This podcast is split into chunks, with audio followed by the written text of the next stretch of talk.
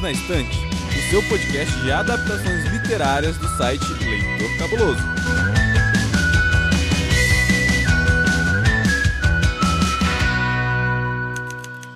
Olá a todos os ouvintes do Perdidos na Estante, sejam muito bem-vindos a mais um episódio do seu, do meu e do nosso podcast de literatura e suas adaptações. Como semana passada nós falamos sobre Turma da Mônica Laços, hoje vamos falar sobre o filme Laços, que saiu em 2019 e para nos ajudar a discutir sobre esse filme maravilhoso, eu convidei duas pessoas maravilhosas, claro, para fazer parte desse episódio, que são a nossa querida Domênica Mendes e Amanda Barreiro. Domênica, tudo bem com você? Está pronta para mais um Laços de Família? Estou preparadíssima, MC Paulinho Veio. Estou aqui, ó, pronta pra balada, pro batidão. Vamos que vamos, tô muito feliz. Já vou começar falando que eu amo laços de paixão, tanto quanto eu amo Perdidos na Estante. E amo gravar com a Amandinha. Como é que você tá, Amandinha, hoje? Você tá bem? Eu tô bem, Doi, e você? Tô bem também. Ai, que bom, amiga. Então, né, Paulo nos convidou para essa missão maravilhosa de falar sobre um filme também maravilhoso, que é o Laços. E aí, Paulo? Tá pronto também para essa missão? Estou pronto para essa missão. E tem um plot twist hoje. Hum. Eu não amo laços. Ah, que surpresa, né? Zero pessoas foram surpreendidas. Então, eu, eu acho que estão nos chamando ali. Gente, não, olha só. Vamos estreitar os laços com os nossos ouvintes antes de ser chamado o assistente para encerrar essa briga de família, que é o seguinte. Quem vai virar laços de família mesmo esse negócio? Quando que Paulinho nos chama a gente pra falar de alguma coisa se não é pra ele falar mal, né? Tá aí, gente. Tem um marco de alguns tempos atrás aí de ficções de obras curtas. Procura lá o Homem Bicentenário, aquela galera lá, e ouve. Aí depois vocês voltam aqui, tá bom? Chama assistente, Paulo. Chama, porque senão vai dar na tua cara, Paulo. Aquelas violentas, né? Vou te dar o sanção na testa, Paulo. Isso Vamos. que eu ia falar, chama a Mônica. Chama a Mônica que ela resolve isso em dois tapas. Dois tapas, literalmente. Sim, literalmente. Eu vou chamar o assistente antes que eu leve uma coelhada na cabeça. Assistente, diz aí os dados da obra.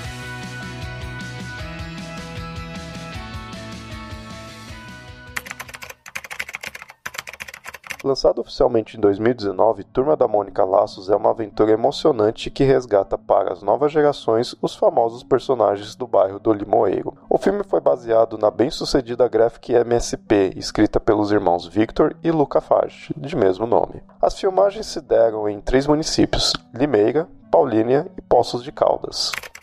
Estamos aí, bloco sem spoilers. E aquele momento mágico do episódio em que nós fazemos a nossa sinopse criativa. Para hoje, a nossa vítima é Amanda Barreiro. Ai, você me adora, Paulo.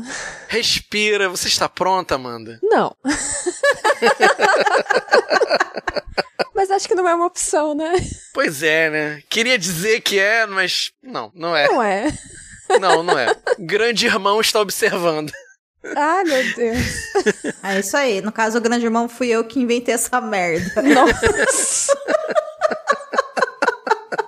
É isso aí. Ai. Amanda Barreiro, faça uma sinopse. E é uma sinopse que tem a ver com o nosso papo de hoje. Como se você fosse uma criança de 5 anos apresentando seu filme favorito pra tia da escola. Vamos lá, sou sua professora, Amandinha. Vou entrar aqui na personagem também. Tia Dor. Olá, Amandinha. O que você aprendeu nesse final de semana? Conta pra tia Dô. Oi, meu amor, conta pra titia o que, que você fez nesse final de semana. Tia Dô, eu vi um filme tão bonito. Eu vi o meu Laços. É o meu filme favorito. É mesmo, Amandinha? E sobre o que, que o Laços fala? Então, tia Dô, é que o Auau do Cebolinha fugiu e eles precisam achar o Auau do Cebolinha. É mesmo? É a turma da Mônica. É a turma da Mônica? E eles vão achar o Auau. Vão achar o Uau? Acho que sim. Hum. Muito bem, Amandinha. Então senta ali, Amandinha. Ganhei a estrelinha? Ganhou a estrelinha. Uma estrelinha na sua testa, toma. É... É isso. Hashtag morta. Ó, pra quem, pra quem viveu nos anos 90 e acompanhava as adaptações de Turma da Mônica bem antes desse live action do Laços, existia um filme que era o Natal da Mônica que tinha estrelinha. Vocês lembram da estrelinha que depois tinha o um brinquedinho que você colocava na mão ela piscava? Eu lembro. Uhum. Pois é, foi essa estrelinha que eu dei pra Mandinha de 5 anos. Depois dessa experiência maravilhosa proporcionada pela nossa querida Amanda com sua sinopse criativa. De nada. Obrigada, do De nada, tamo aí. Participação especial do.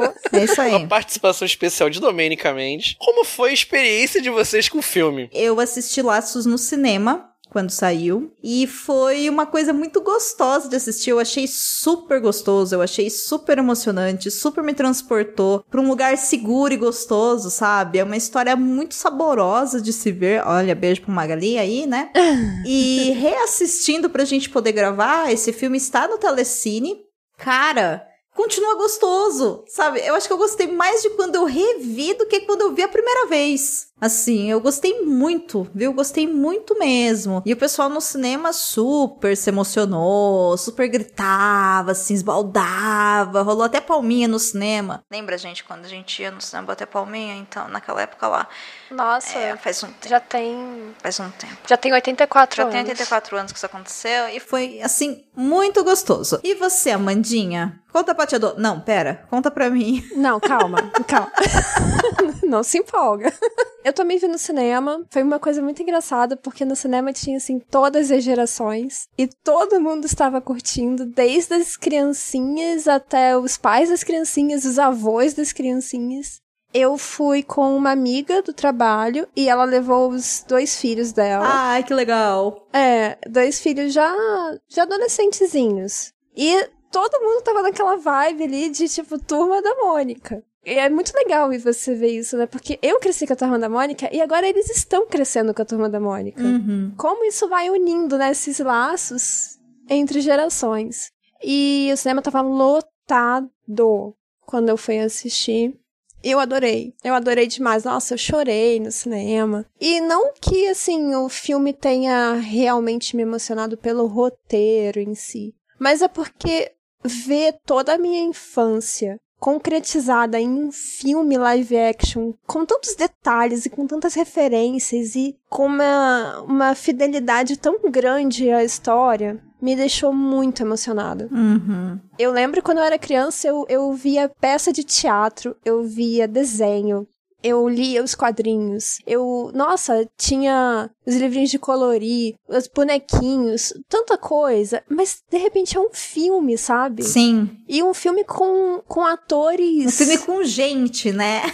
com gente e com bons atores, Sim. sabe? Você tem ali o Rodrigo Santoro, você tem o Paulo Vilhena, né? Uhum. Que faz o. O seu pai Cebola. do Cebolinha. Uhum. Isso, o seu cebola. Então você vê aquilo, sabe, finalmente real. Nossa, foi uma emoção enorme, enorme. E revendo, eu também fiquei extasiada aqui. É gostosinho, gente. É uma hora e meia de filme. E você, Paulo? Eu acho que se eu tivesse visto o filme primeiro e depois lido HQ, teria sido melhor. Tá. Entendeu? Uhum. E eu acho que a Dor teve essa experiência. Você assistiu o filme primeiro e depois foi ler a HQ. Foi. É, a HQ matou a minha experiência com o filme. Porque, assim, eu tecendo comparações entre o quadrinho e, a, e, a- e o cinema, não prestou. Porque eles mudaram muita coisa, mas muita coisa, que me emocionou na HQ e eu vi saindo da adaptação. Isso me, me chateou, de certa forma. Até papéis foram modificados, sabe? Se, por exemplo, algo simples. Na HQ eu senti que todo mundo teve uma importância. Por mínima que seja, sabe? Seja.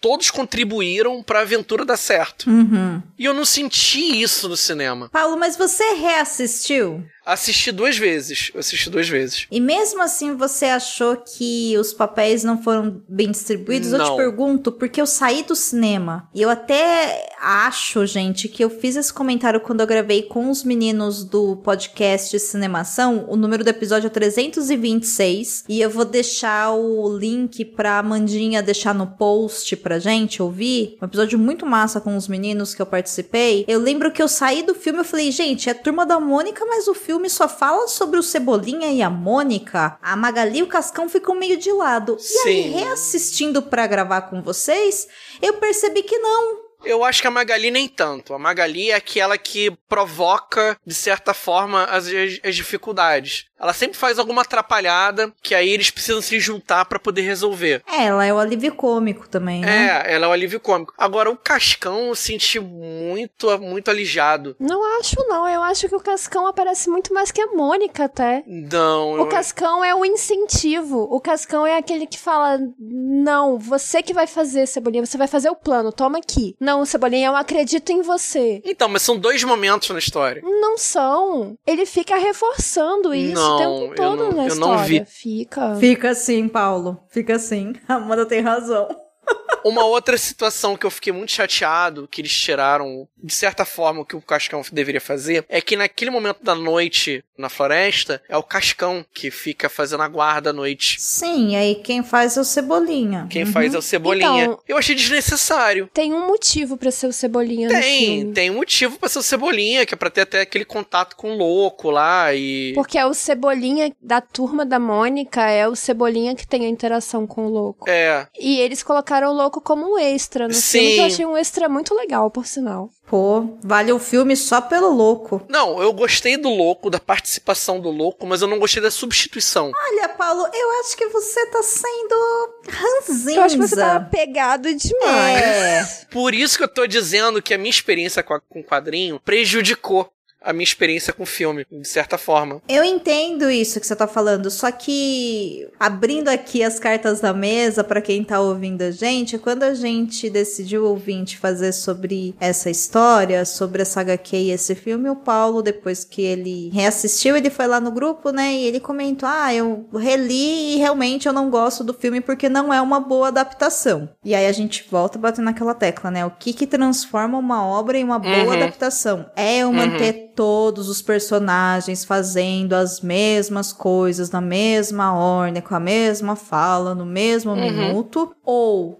eu pegar a essência da história, dos personagens do universo e dentro daquela outra obra, através do processo ali de transmídia, transformar aquilo em algo novo, né? Então, assim, eu entendo que você fique, ah, poxa, né? À noite quem faz a guarda é o Cascão, mas por mais que seja lindo o quadrinho, literalmente o Cascão só fica com uma lanterna olhando pros lados, não acontece nada naquela noite. Sim, sim, sim, sim. Ah, mas o que, que o Cascão fez que era tão importante que atrapalhou no filme o Cebolinha ver o louco? Você entendeu? Não, não é isso. O que me incomodou foi eles terem trocado aquela cena da fogueira pela cena com o louco. Tá, então não foi o Cascão à noite, Paulo. Então foi a cena da Não. fogueira. Não, eu dei um exemplo de como o Cascão foi meio que escanteado. Ah, tá, entendi.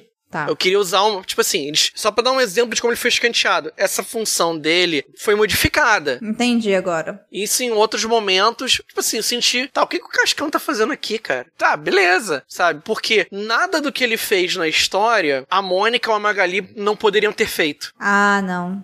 Ah, Paulo, você está Hum, errado. Não sei, eu não concordo não, Paulo. É, também não. É, Olha, eu acho assim, eu vou defender a seguinte tese aqui nesse episódio. A proposta do filme não é ser uma adaptação fiel da HQ Laços. A proposta do filme é ser uma adaptação da releitura da Turma da Mônica, que foi Laços, porém de forma a abraçar essas gerações que são muito fãs de Turma da Mônica e nunca tiveram um filme live action. Mas aí que tá. Aí também eu vou causar mais polêmica ainda. Eu acho que nem isso eles conseguiram conseguiram adaptar bem. Porque a mensagem da HQ é uma e a do cinema é outra. E eu Discordo acho que assim, são mensagens. Eu não acho, São, não. men- não, gente, são mensagens válidas de qualquer forma. Eu só acho assim, tipo, a HQ, ela tem como base, como essência, você mostrar o laço que une a amizade entre eles, né? Sim, o filme também é sobre isso. Não necessariamente. Se a HQ ela é muito mais baseada numa discussão sobre os laços que formam a amizade deles, por isso, laços, o filme ele é muito mais uma história de amadurecimento. Porque você trabalha mais o Cebolinha e qual o laço que ele tem com seus outros amigos. É um, la tá, é um laço de amizade? Sim, também. Só que na HQ,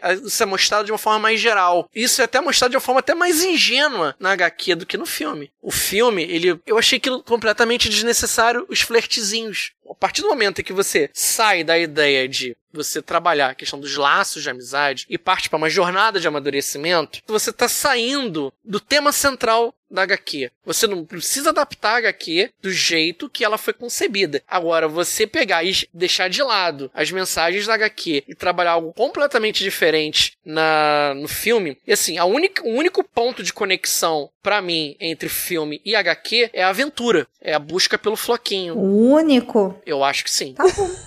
Sim, eu... Peraí que eu vou pegar minha Sansão, eu já volto, gente. Por favor, Amanda, por gentileza, e eu vou pegar minha melancia, porque assim, gente, olha só, sobre essa questão do flerte. Primeiro que a gente já cagou todo o episódio, né? Então quem não assistiu o filme não tem a mínima ideia do que a gente tá falando, para variar, né? Então, desculpa aí, ouvinte, se você não tem ideia do que a gente tá falando. Agora, segunda coisa, essa questão dos flertes que os personagens fazem, eu não vi momento algum que eram flirts, tá? Eu acho que ele permite sim essa interpretação. E eu acho que acaba a dúvida no final, que mostra que eles estão ali realmente na pré-adolescência e que todos eles estão formando seus parzinhos. Mas aí, nesse sentido, eu vou lembrar o Paulo de que quando começa a história do Laços na HQ, a primeira cena é do Cebolinha e do Cascão vestidos de Peter Pan e do Capitão Gancho, e eles estão correndo, e eles passam pela casa da Denise, e a Maria Cascuda tá na piscina, e o Cascão volta e dá um beijo no rosto dela, Uhum. tá? Então, assim, meu, isso também estava na obra de alguma forma. Eu não acho que essa história é uma história sobre crianças desenvolvendo a sua sexualidade ou a sua o seu lado afetivo sexual. Tá? Eu acho que essa história é uma história de crianças, pré-adolescentes, porque para mim, como eu citei no episódio da semana passada, né? Eu acho que tanto na HQ quanto na série eles estão ali naquela fase da pré-adolescência. E aí a Amanda veio com a informação de que eles tinham sete aninhos, né? Segundo o material extra da Segundo HQ. material extra, sim. É, e pra mim, gente, eles já eram pré-adolescentes assim tranquilamente. E talvez Uhum. seja devido à minha criação. Eu, com sete anos, eu comia terra, não saía caçando meu cachorro pela rua de cima. Minha mãe não deixava eu sair de casa com sete anos de idade, sabe? E aí. É, ué. É isso, né? E eu não vi, eu não vi assim, sabe, esse amadurecimento. E eu acho que tanto o filme quanto a HQ, eles falam sobre esses laços da amizade deles. E é uma amizade que ela enfim, ela envolve vários outros sentimentos, né? De cumplicidade, de respeito, de competitividade, de vontade de ser igual ao outro, porque você quer coisa mais inocente do que o Cebolinha pistola com o Cascão. Porque o Cascão falou pra ele: os seus planos infalíveis nunca dão certo. E aí ele fala pra mãe dele: Mas mãe, eu preciso vencer a Mônica. E ela fala: Mas por quê? Porque senão ela vai ser para sempre a dona da lua. E eu quero ser o dono da lua. Sabe? Meu, não existe dono da rua, sabe? Mas olha que coisa inocente, que coisa fofinha, sabe? O que ele quer, na verdade, é conquistar aquilo que ele admira na Mônica, né? Por isso que ele fica provocando ela o tempo todo. Entende? E eu vejo nisso muita infantilidade, assim, muita imaturidade no sentido de pureza da criança, sabe? Eu não vejo isso como uma coisa maldosa. Bom, pra quem já conhece a Turma da Mônica, Gibizinho, flerte existe desde sempre. Uhum. Eles sempre tiveram namoradinhos e namoradinhas. E nunca foi assim algo malicioso. Não, é não. aquela coisa de um crushzinho. Não tem nada de muita relevância na história. Uhum. Mas o, o Cebolinha sempre teve uma quedinha pela Mônica. Um Isso crush. é, é um fato, assim, sempre teve, sempre existiu. Tanto que, como a Dor falou, ele fica nessa neura de eu tenho que derrotar a Mônica. Porque, na verdade, ele não- como criança, ele não entende que ele tá sentindo, na verdade, um crushzinho por ela. E nessa idade, isso é uma coisa, né?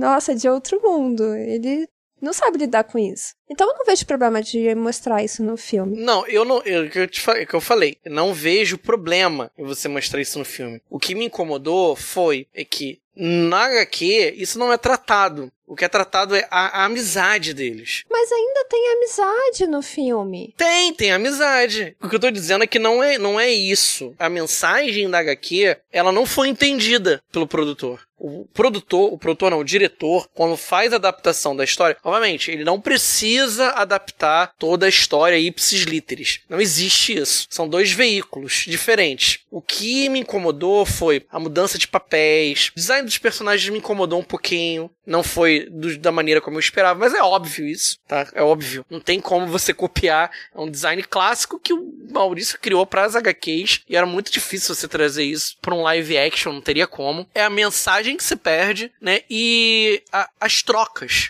É, são, não é uma ou duas, são várias delas. Quem que você acha que não foi bem vestido de personagem no filme? O mais verossímil possível. Porque assim, é impo... gente, é impossível alguém você encontrar um cebolinha por aí, né? Claro, ele é um desenho. Alguém com cinco fios de cabelo, é impossível. Não vai dar pra ter um garoto careca com cinco é, fios. não Paulo. tem como, não tem como.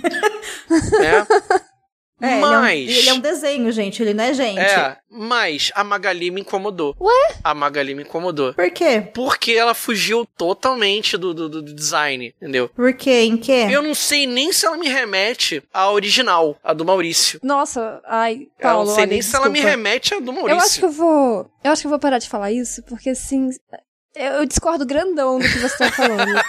Quando eu vi. Olha só, eu não tinha lido HQ, eu não tinha visto o filme. Quando eu vi o pôster do filme e eu bati o olho nessas quatro crianças, eu falei: Meu Deus, recriaram a minha turminha em crianças. É perfeito, pronto. Queria estampar aquilo ali numa camisa e sair pela rua. Pra mim, aquilo foi perfeito. Identificação, assim, na hora. Então, eu não, não consigo ver nenhum problema nisso. Olha não. só, eu concordo grandão com a Amanda e eu acho que talvez o que possa ter surpreendido algumas pessoas com relação a Magali é que a Magali clássica, ela é aquela jovenzinha com vestidinho tal, igual a personagem está, óbvio, mas Uhum. ela tem um penteado diferente do que a atriz no filme. Sim. Mas aí eu vou olhar e vou falar, gente, pelo amor de Deus, sabe? A Mônica também tem, né? É, sabe? O cabelo da Mônica parece um cacho de mas, banana. mas aí que tá, a, da- a Mônica tá igualzinha a HQ. Essa não tem, essa não tem o problema. Mas o cabelo tá totalmente diferente. Em relação à Mônica, eu tenho zero problema. Eu consigo identificá-la facilmente. Ela é até dentucinha, igual a personagem da HQ. Você sabe que aquilo lá é uma prótese, né? Sim, sim, Ah, sim, tá. sim. E você sabe que talvez por uma questão, sei lá, de respeitar o direito da atriz, que é uma criança, e não cortar o cabelo, talvez por algum outro trabalho, alguma coisa assim, não fazia sentido colocar um Chanel numa criança daquele Não. tamanho, né? Não, claro que não. Sem contar que a Magali, se você reparar bem nela, tem uns fiapinhos atrás da cabeça, assim, próximos ao pescoço. E eles fizeram disso uma releitura de uma chiquinha pra baixo, assim, como o da Magali do filme. Eu não vejo muito problema nisso. Eu acho que ela assim tá como diferente na por causa do HQ, cabelo ela tem só. um Chanelzinho. É, Que é totalmente diferente também. é. E, e eu acho que fica muito claro no filme a diferença, por exemplo, do corpo das duas, né? Porque a Magali, em todas as histórias, ela sempre foi magra e comeu muito. Uhum, Sim, palitinho. É, uhum. E a atriz que foi escalada pra fazer o filme também, né? Ela É Uhum. um palitinho. é bem Uhum. magrinha, né? A Então. Mônica já tem as perninhas mais grossas, Uhum. já é um pouquinho mais cheinha. Uhum. É, então, Paulo, eu acho que você tá pegando muito pesado, amigo. Também Não, é acho. que- novamente, O aquilo, coração tá muito peludo pra falar de turma da Mônica.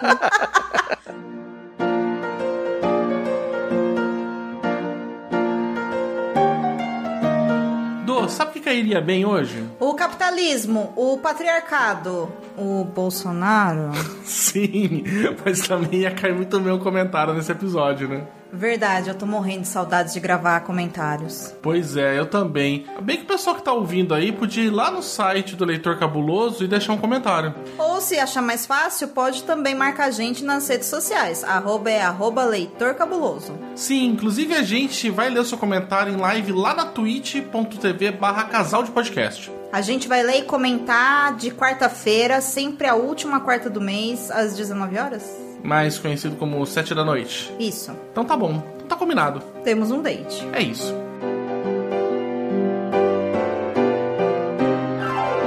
Olha, eu vou te falar uma coisa da, do filme que não tem muito na HQ e que eu achei essencial e que eu identifiquei muito mais necessidade de estar ali e falta disso na HQ. Os pais têm muito mais participação no filme. Eles aparecem muito mais. Meu, na HQ, os pais das crianças ficam sentados com as crianças, sei lá, fora dois dias e eles em casa.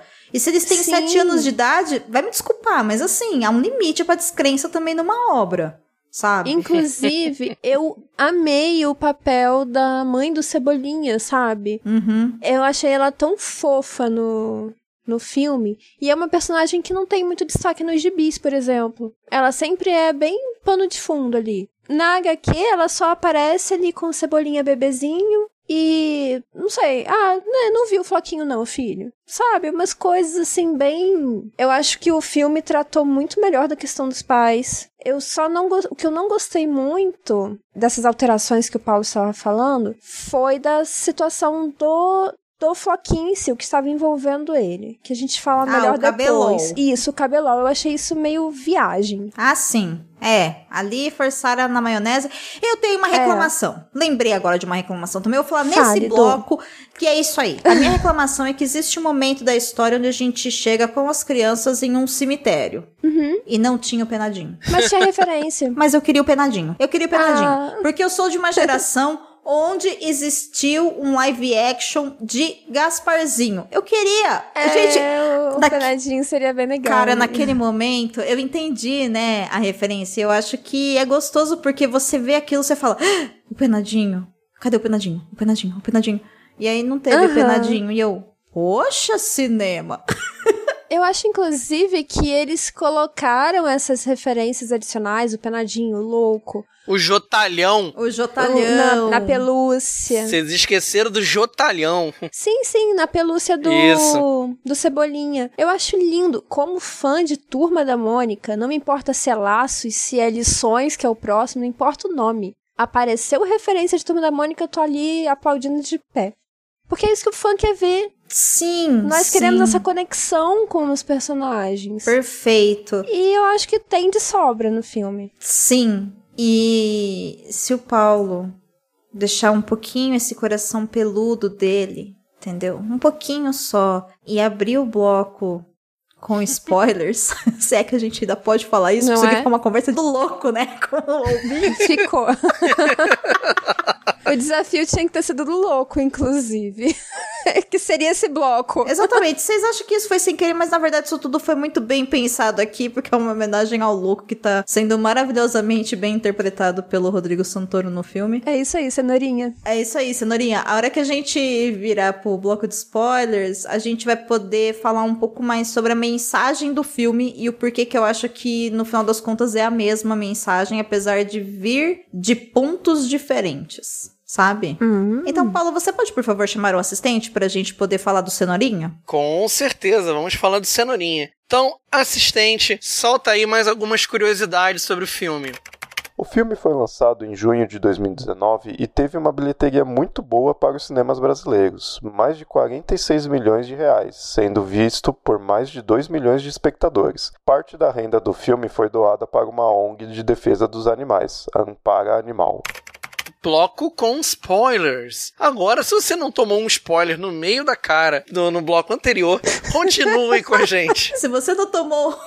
Se você não tomou um spoiler porque você não viu o filme, você não sabe que já tomou uns 3, 4. Entendeu? E se você tomou o spoiler, continua com a gente mesmo assim. É isso aí, porque a gente é legal. É isso Tome aí. mais. Tome mais spoilers. É isso aí. Então vamos lá, gente. Como que o filme apresenta a relação dessa linda turminha Chapchura? Eu acho que o, o filme vai mostrando um pouquinho de cada uma as características principais, né? Pra fazer esse conjunto depois na busca pelo floquinho e mantém essa tradição que nós já conhecemos dos gibis, espero que o ouvinte também conheça, de ser essa turminha que apesar de, de se engalfinharem e se matarem o tempo todo, se amam apesar de tudo se apoiam apesar de tudo. E com isso, com esses, esses obstáculos que eles vão encontrando, enfrentando, eles vão descobrindo que esses laços entre eles são ainda mais fortes. Por exemplo, uma cena que eu acho muito muito bonita da gente ver isso é quando a Magali precisa lidar com a compulsão dela por comida e o Cascão precisa lidar com o medo dele de água, porque eles têm uma urgência de entrar na casa do sujeito e conseguir resgatar o floquinho. Então eles têm que resistir a esses medos. Eu acho que isso é a base da relação dessa amizade. Mesmo com as limitações deles, eles acabam enfrentando porque aquilo ali, aquela amizade, aqueles amigos, aquela, como posso falar, ajudar o outro é muito mais importante do que o que eles estão sentindo naquela hora. O que, que você acha, Dô? Eu acho que faz muito sentido o que você falou, e enquanto você falava dessa cena da Magali e do Cascão, que já não remete ali à solução do problema, eu quero lembrar vocês de voltar algumas cenas antes, porque mais do que essa superação do medo deles, né? Que aí também o Cebolinha tem a superação quando ele xinga a Mônica e a Mônica em vez de bater nele chora e vai andando e aí todo mundo olha para ele e fala: "Poxa, cara, né? Você mandou mal. E ele fica sozinho. E o que ele mais queria era ser a turma do Cebolinha. Então, ali ele enfrenta, né, o maior medo dele. A Mônica também enfrenta o maior medo dela quando ela precisa entregar o Sansão pro Cebolinha, pro Cebolinha prender o cachorro dentro da gaiola. Então, os quatro passam por esse desafio. Mas eu acho que o mais acolhedor, assim, disso tudo vem ao mesmo tempo em como eles se apoiam, sabe? Então, quando o Floquinho some, o Cebolinha tá lá triste na cama dele. Vão os quatro lá buscar o Cebolinha.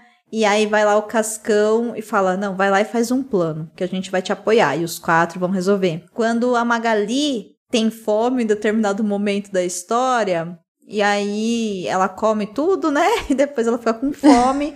e aí depois ela tem um momento ali de compartilhar a dor dela, que até pode parecer um pouco melodramático pra gente, mas vamos pensar que é uma criança falando isso, né? Que ela fala: "Ai, gente, eu acho que eu vou embora porque eu só atrapalho vocês". E aí eles só olham pra cara dela e falam: "Magali, vambora, vamos andando", porque ela é assim, né? Ela tá sempre se movimentando, ela não entra muito em em briga, ela não entra muito em conversa. Lembra do episódio anterior quando a gente tava falando da maravilhosa entrada dela na HQ que a Mônica tá batendo nos meninos e ela chega e fala: "Vamos amiga por isso aqui". É o que ela faz, então todo mundo faz isso com ela, né? Tipo, só vamos mandando, Magali, a gente já sede de ser, vamos embora, a gente não precisa falar sobre isso. E o Cascão, que ele para em frente lá ao lago e ele fala: Não, gente, não vai dar para vir por aqui não. E aí eu não me lembro se é o Cebolinha que fala: Poxa, mas a gente tem que ir. Acho que é o Cebolinha que fala. E aí todo mundo fala assim: Poxa, mas ele tem medo, então a gente vai por outro lugar. Uhum. Então. Eles todos se acolhem. E a Mônica, lógico, né? Na mesma cena que o, que o Cebolinha fica sozinho, que ela fica muito triste e todo mundo apoia ela ali. Então, eu acho que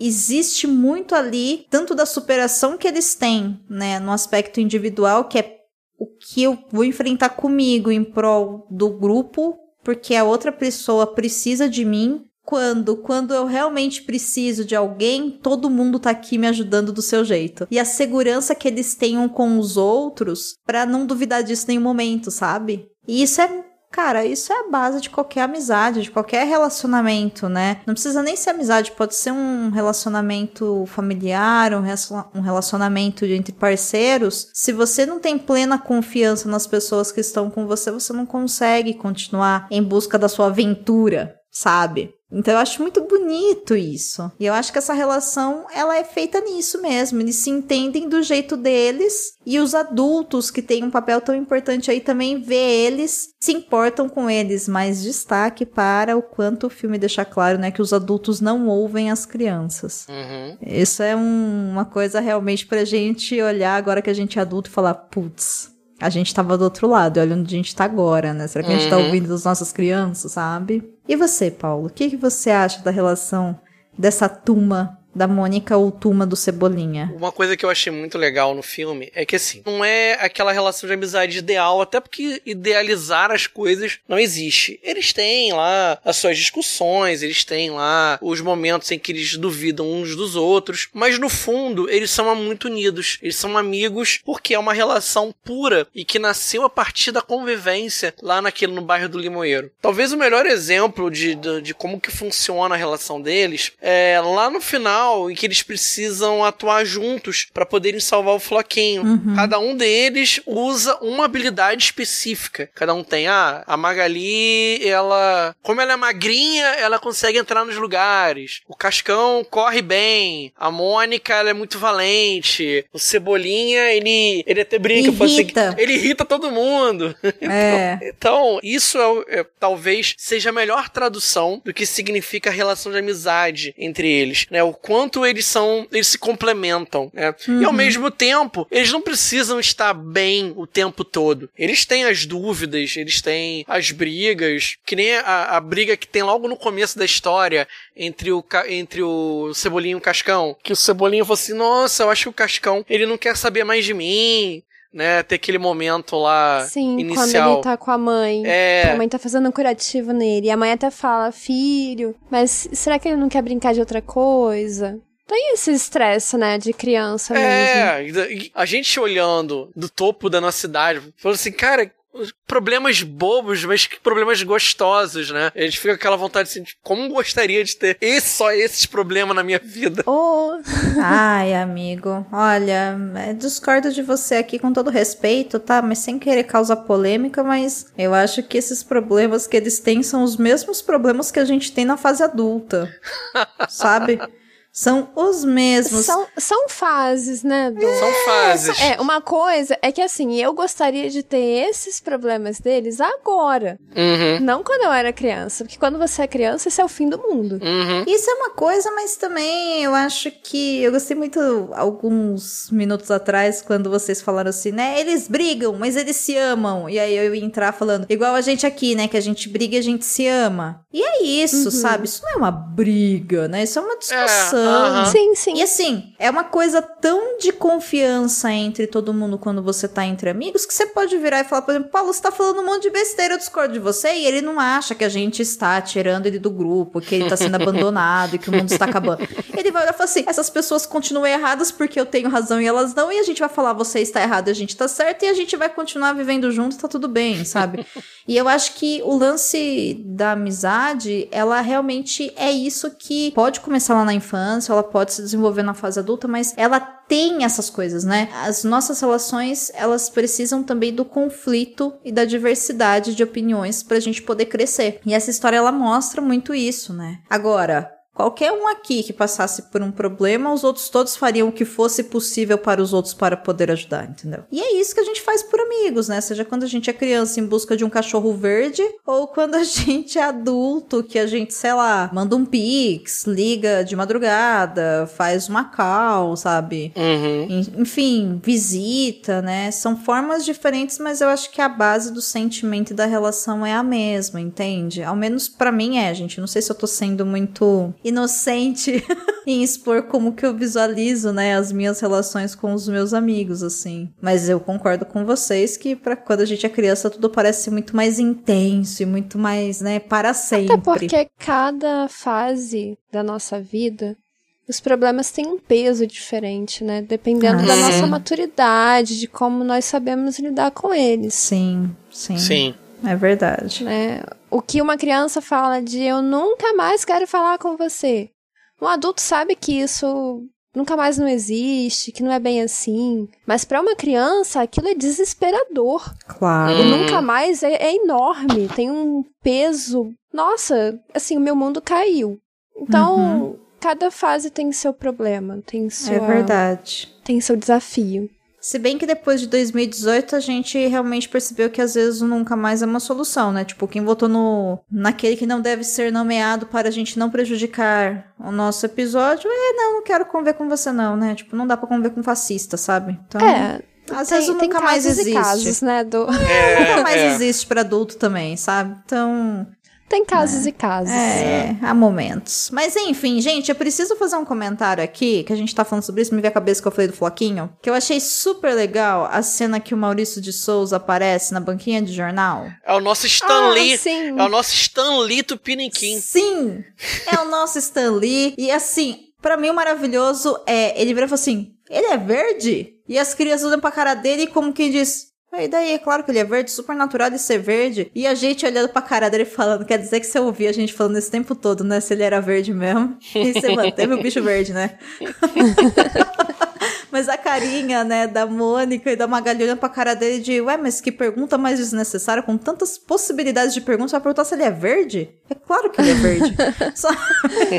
Muito bom, né? E o quão sujo era esse cachorro pra ele ser verde no quadrinho? Fica a dúvida aí, né? E, e guardar aquele tanto de coisa dentro do pelo, né? Uhum. Maravilhoso. Que a gente vê mais na, no quadrinho. No quadrinho. É, é. Não, e a gente também precisa falar do, do papel do louco, né? Eu posso não ter gostado da substituição, mas a cena em si é maravilhosa, sabe? Sim. É maravilhosa e é um prato cheio pra quem é fã da, da turma e já acompanhava as histórias do louco, geralmente nos gibis do Cebolinha. Uhum.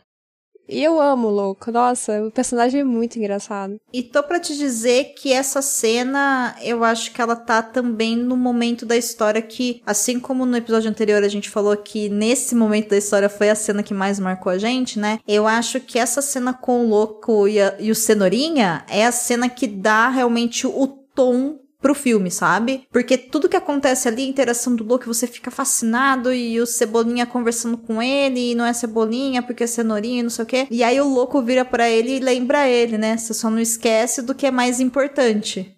Né? E aí ele olha com aquela cara de, é, eu sei, mas a gente não pode esquecer que o Cebolinha tava em dúvida, né, com relação às amizades dele naquele momento. Então, é através da conversa com o louco que fica muito clara essa importância dos laços que eles têm entre eles pra gente que tá assistindo o filme, né? Não para o Cebolinha, mas pra gente, né? Concordo, do Também gostei também da, das trocas constantes de comunicação, né? Porque ele, ele confunde o Cebolinha a partir de, de, de pequenas metáforas, né? Aí ele tem um momento em que você, olha, tudo que eu falar a partir de agora é o contrário. Aí ele começa a falar um monte de coisas absurdas, assim. E aí no final, eu não sei que. Eu não, me lembro agora o que, que ele fala pro Cebolinha, que é algo que ele vai precisar resgatar mais à frente na, na- na narrativa. E aí o Cebolinha vira pro louco e fala assim: Ué, mas isso aí é pra eu entender ao contrário? Aí o louco vira pra assim: será? É, ele fala basicamente da importância da amizade, né? O quão louco é você confiar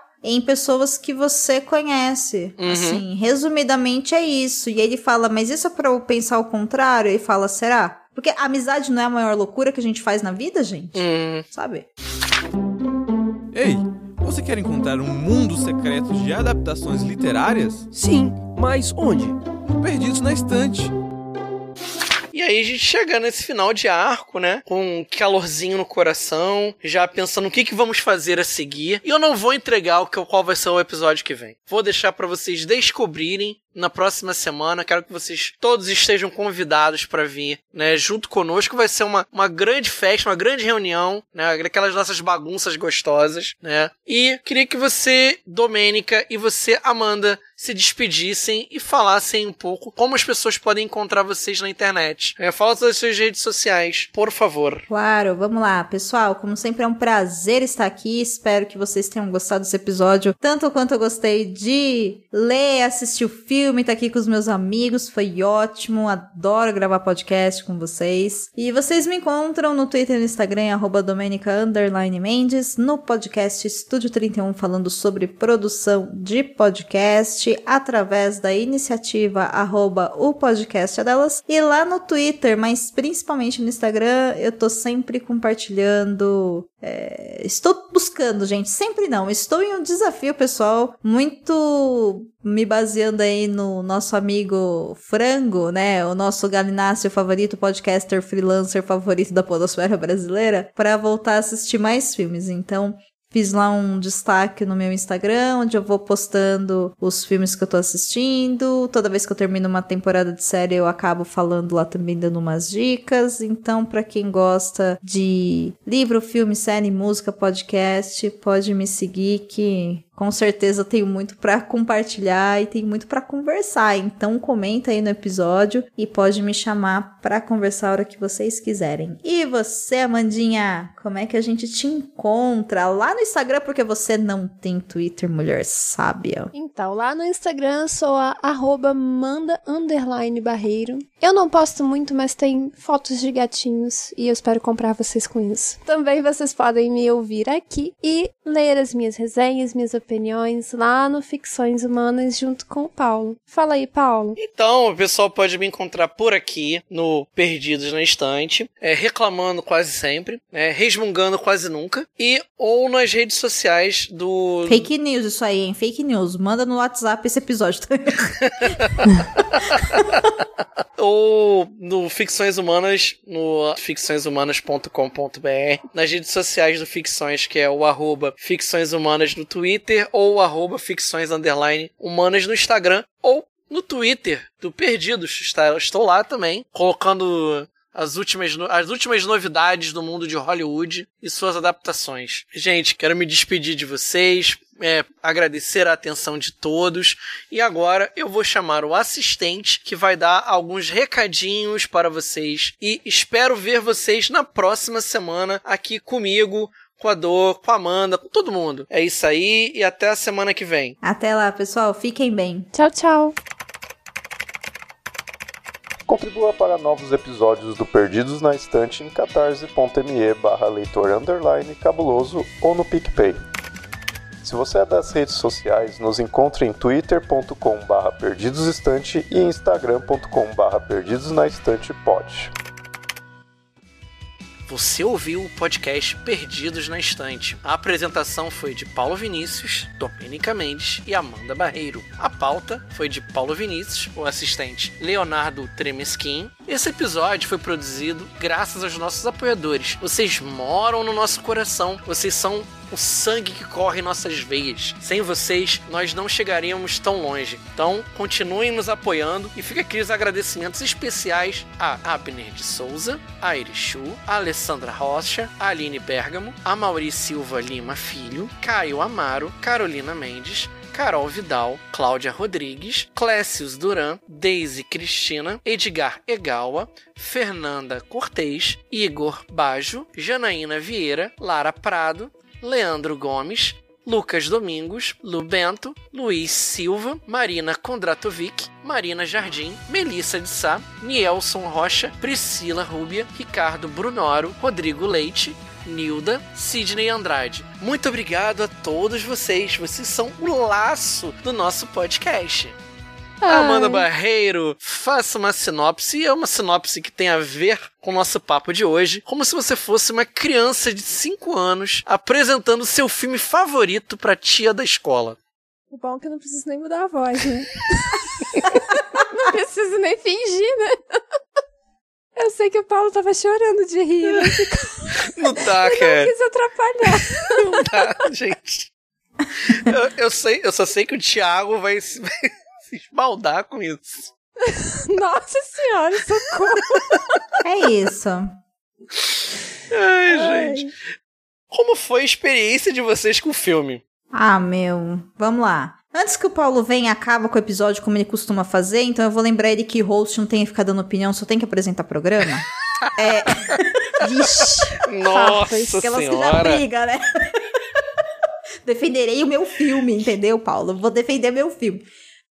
Inclusive, recomendo que vocês assistam com cachorros, porque o Farofa ficou super interagindo com os cachorros latindo no filme. O Falofa gostou do floquinho? O Farofa gostou do floquinho. Né? Ah. o Falofa aprovou o floquinho. Oh. E... e eu acho que é um filme bacana. Eu tô muito ansiosa pra assistir o Lições, sabe? Uhum.